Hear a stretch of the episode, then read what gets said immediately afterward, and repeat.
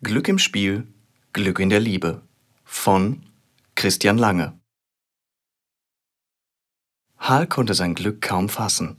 Endlich waren Fex und Raya ihm einmal hold. Von wegen Glück im Spiel, Pech in der Liebe. Er hatte einen Auftrag ergattert, der ihm etliche Münzen in die Geldkatze spülen würde. Sogar ein beachtlicher Vorschuss war drin gewesen. Und er hatte eine Liebste. Hal lächelte.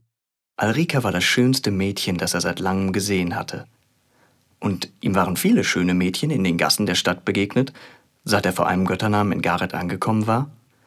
Anfangs waren seine Tage vom Staunen über die schiere Größe der Stadt bestimmt gewesen. Doch da seine mageren Mittel zunehmend schwanden, galt es klingende Münzen zu verdienen, um etwas zwischen die Zähne zu kriegen.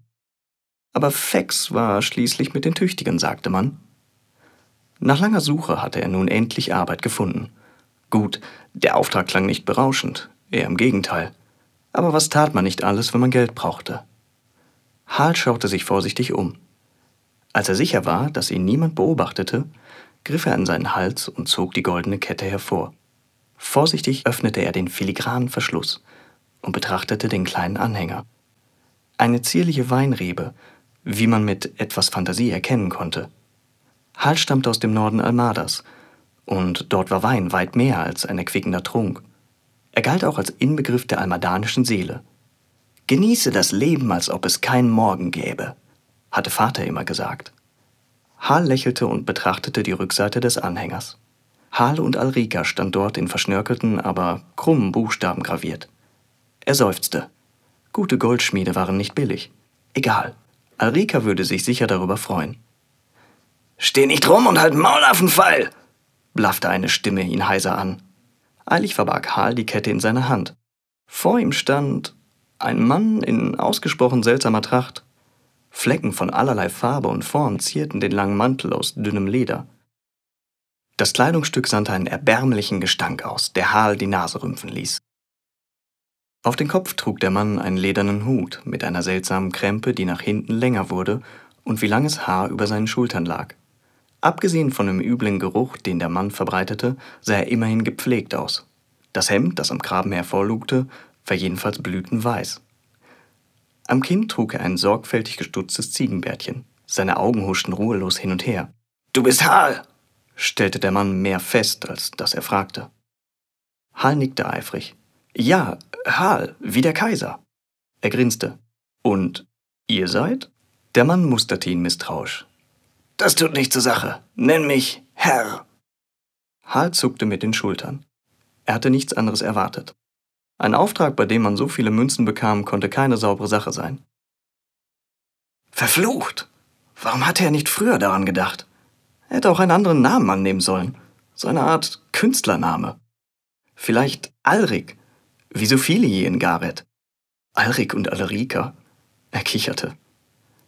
Grins nicht so dumm. Schnapp dir die Sachen und komm mit! Der Mann deutete auf einen Rucksack, der neben ihm stand, und ging ohne auf ihn zu warten los. Hal schnappte sich die Tasche und folgte. Der Mann führte ihn durch die verwinkelten Gassen der Altstadt, und Hal verlor schnell die Orientierung. Diese Stadt war einfach verflucht groß und unübersichtlich. Endlich kam sie an einem alten, verfallenen Lager an. Der Mann schloss die Tür auf und trat dann ein. Hal folgte ihm.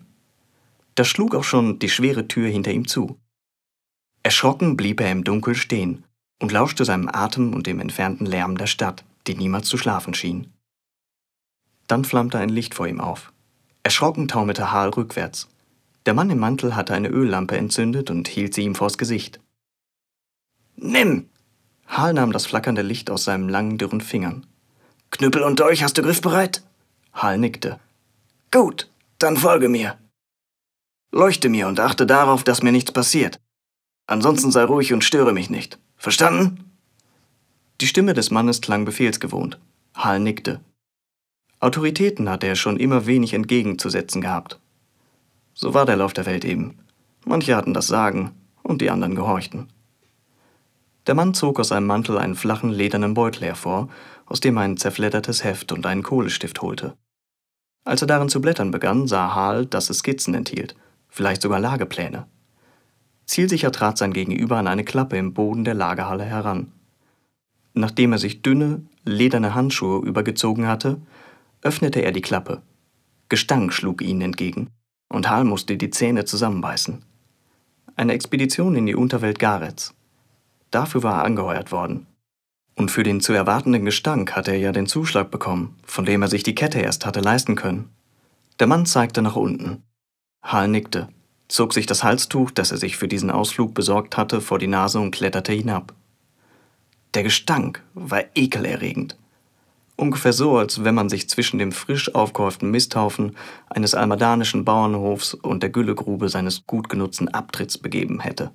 Es roch nach Exkrementen, Abfall, Verwesung. Hall hustete, doch das zwang ihn danach nur noch tiefer einzuatmen. Sein Auftraggeber war inzwischen ebenfalls heruntergeklettert. Willkommen in der Unterwelt Garets, sagte er. Hörte er da Freude in der Stimme des Mannes? Hart schüttelte den Kopf. Diese verschrobenen Bürgersleute.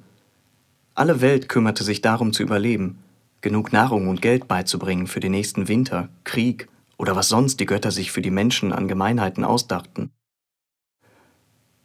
Nur die freien Bürger der Stadt hatten so viel, dass sie seltsamen Freizeitbeschäftigungen nachgingen, die in Hals Augen sämtlich zweckfrei und völlig überflüssig waren.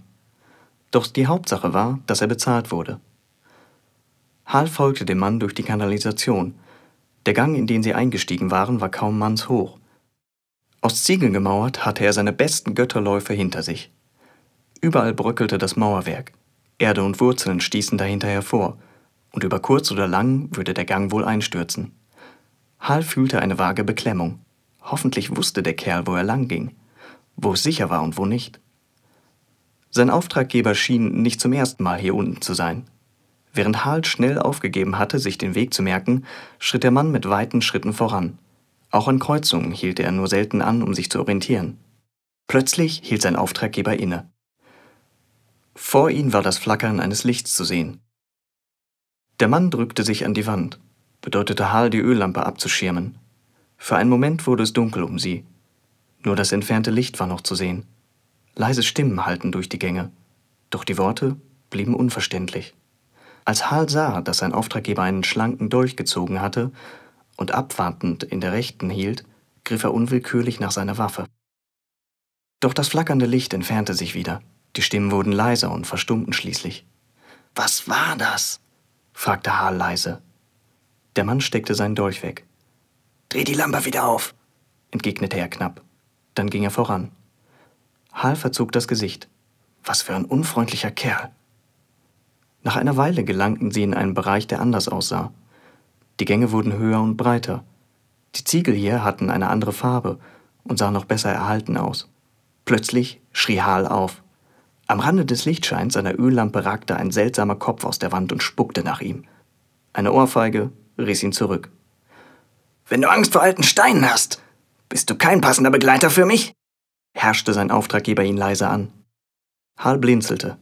Der Steinkopf war ein Wasserspeier, der neben ihm aus der Wand ragte.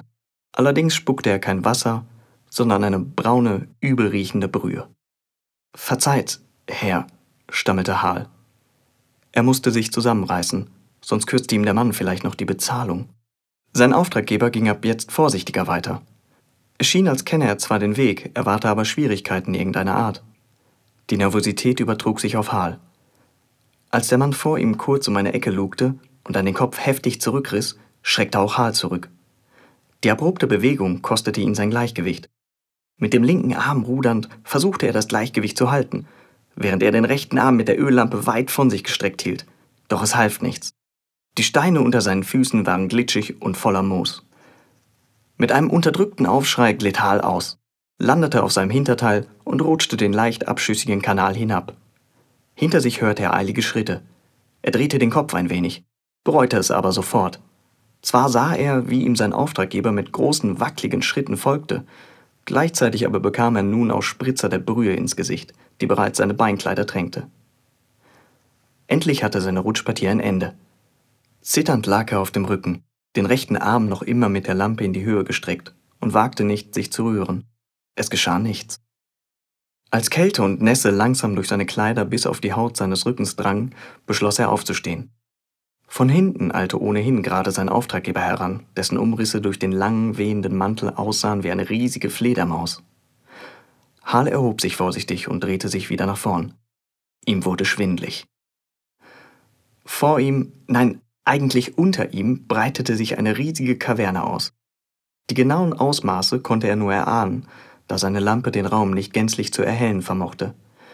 Die Decke war gewölbt und thronte wohl gut zehn Schritt über ihm. Der Boden schien eben und leer. Etliche Gänge endeten in verschiedenen Höhen im Rund des Raums. Im Dunkel konnte er die schmalen Stege erahnen, welche die Gänge auf verschiedenen Ebenen miteinander verbanden. Hal starrte in die Tiefe und ihm schauderte. Er stand keinen Fußbreit von der Kante entfernt. Als jemand nach der Öllampe in seiner Rechten griff, wirbelte er herum. Er blickte in das Gesicht seines Auftraggebers, das ihn mit einer Mischung aus Ärger und Schadenfreude ansah. Hal blieb keine Zeit, auch nur einen Gedanken an die Ursache der Häme zu verschwenden. Hal schrie auf, als er das Gleichgewicht verlor und ins Dunkel stürzte. Der Aufschlag war hart, doch nicht so hart und tödlich, wie er erwartet hatte. Beinahe sofort war er umhüllt von warmer, feuchter und vor allem niederhöllisch stinkender Masse. Fluchend versuchte er sich zu erheben, doch das stinkende Zeug schien ihn festzuhalten. Hal spürte Panik auffallen. Verdammt, er wollte nicht in einem Haufen Scheiße ersaufen. Der Gestank ließ ihn husten und trieb ihm Tränen in die Augen. Mühsam wühlte er sich mit den bloßen Händen durch die stinkende Masse. Als er sich halbwegs aufgerichtet hatte, schaute er sich um. Sein Auftraggeber eilte gerade eine kleine Treppe hinab, die am Rande der Kaverne an der Mauer entlang lief. Mühsam arbeitete Hal sich vor und erreichte völlig außer Atem seinen Auftraggeber. Dieser schaute tadelnd zu ihm hinunter, sprach aber kein Wort. Könnt ihr mir heraushelfen? Hal hob dem Mann eine Hand entgegen. Der zögerte, griff dann in seinen Mantel und zog ein Stück Seil hervor. Hal seufzte. Aber er konnte verstehen, dass der Mann sich seine Handschuhe nicht besudeln wollte. Als Hal endlich wieder festen Boden unter den Füßen hatte, schaute er prüfend an sich hinab. Sein ganzer Körper war mit dickem, braunem, übelriechendem Schleim bedeckt. Der Gestank ließ ihn würgen, doch es gelang ihm, den Inhalt seines Magens bei sich zu behalten. Es tut mir leid, Herr, sagte er leise. Sein Gegenüber reagierte nicht, sondern starrte nur in eine Richtung. Hal folgte seinem Blick und entdeckte erst auf den zweiten Blick ein Mauerstück, das älter schien. Aus großen Steinen war es scheinbar ohne Mörtel errichtet worden, so dass die Steine nur lose aufeinander lagen. Sie umrahmten ein kleines Portal, das zwar bereits halb im Dreck versunken war, jedoch noch passierbar schien. Der Blick seines Auftraggebers kehrte zu Hal zurück und musterte ihn.